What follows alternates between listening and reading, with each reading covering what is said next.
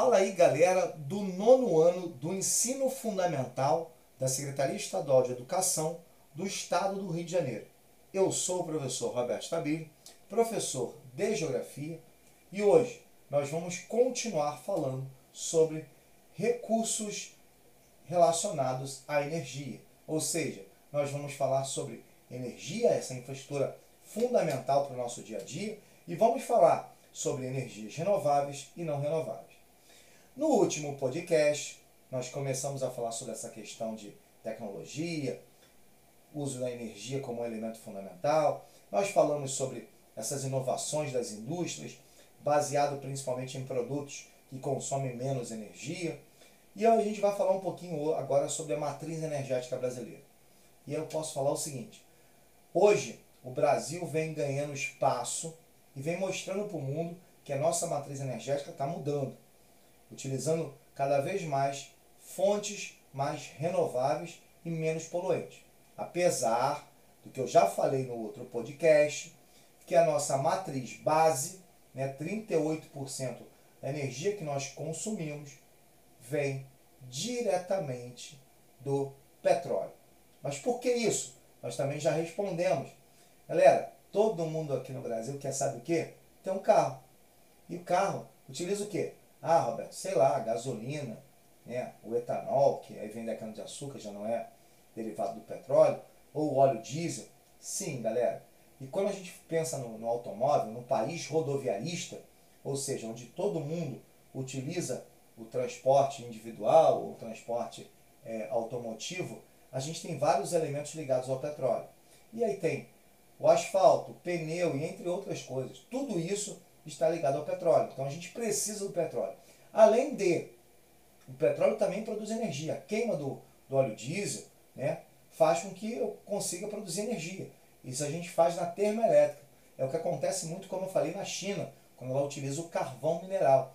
Que aqui no Brasil a gente também tem carvão mineral, principalmente nas bacias no sul do Brasil.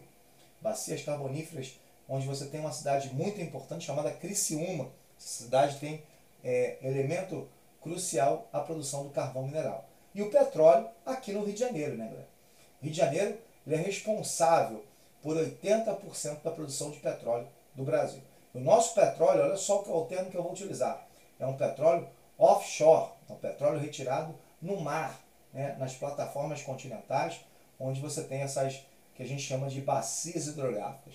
Por isso que a gente chama de bacia de, de campos, onde você retira petróleo. Bom, tudo isso para a gente chegar e falar um pouquinho de como está a matriz energética brasileira. Como eu falei, ela é dominada pelo petróleo, mas a gente não tem como fugir disso até agora. Mas o que vem acontecendo nos últimos anos é que outras formas de energia vêm crescendo no Brasil, principalmente as energias limpas. O Brasil é um país muito propício a ter energias limpas, ligadas principalmente, primeiro, uma que cresce bastante, está dominando o Nordeste brasileiro, a energia eólica. A gente tem muito da energia eólica no território brasileiro, principalmente lá no Parque Eólico no Nordeste, no sertão nordestino. Roberto, como é que tem energia eólica? Como é que se produz energia eólica? A energia eólica ela é produzida baseada primordialmente na, nos ventos constantes. Eu não preciso ter um vento forte, eu só preciso ter ventos constantes. E nessa região ela é propícia para isso. Então produz bastante energia eólica que vem crescendo demais, tá, galera? Muito, muito mesmo. Tanto que já ultrapassou muito a energia nuclear e já atropelou, deixou a energia nuclear lá para baixo. Hoje nós temos no Brasil, e eu vou falar da energia nuclear, nós temos duas usinas nucleares funcionando e uma em construção. Aqui em Angra, também no Rio de Janeiro, né? A galera que mora em Angra está assistindo esse podcast já sabe que ali você tem duas usinas termonucleares funcionando. Sabe quanto a gente utiliza de energia termonuclear no Brasil? 1,2% apenas. Infelizmente, a energia nuclear não deu é, vazão no Brasil, não deu muito certo.